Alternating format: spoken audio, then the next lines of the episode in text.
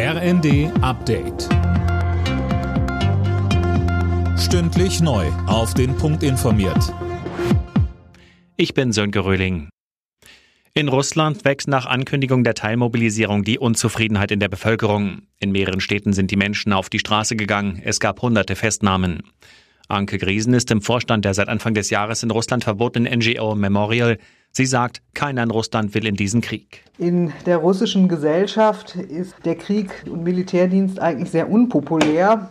Man kann sich noch sehr gut an den Krieg in Afghanistan erinnern, an die beiden Kriege in Tschetschenien.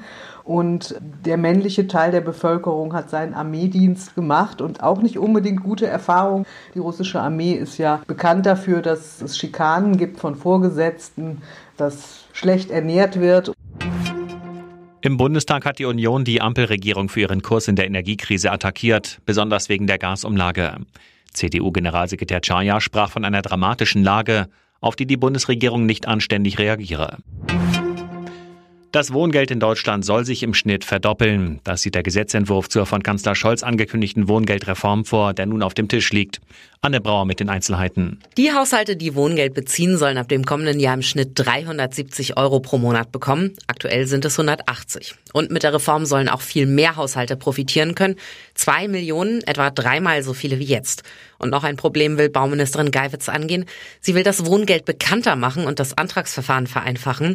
Denn aktuell wissen viele potenzielle Empfänger gar nicht, dass sie einen Anspruch auf das Wohngeld haben.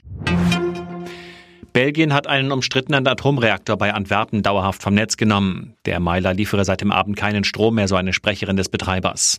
Deutsche Atomkraftgegner und Politiker hatten jahrelang auf das ausgedrängt.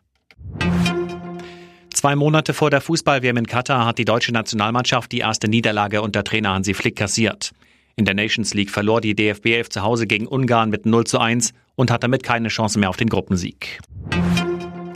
Tennis-Superstar Roger Federer hat sich mit einer Niederlage von der Profitour verabschiedet. Beim Lever Cup in London verlor er im Doppel an der Seite von Rafael Nadal gegen das US-Duo Tiafoe Sock.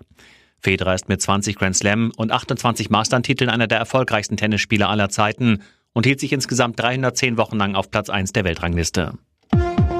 Alle Nachrichten auf rnd.de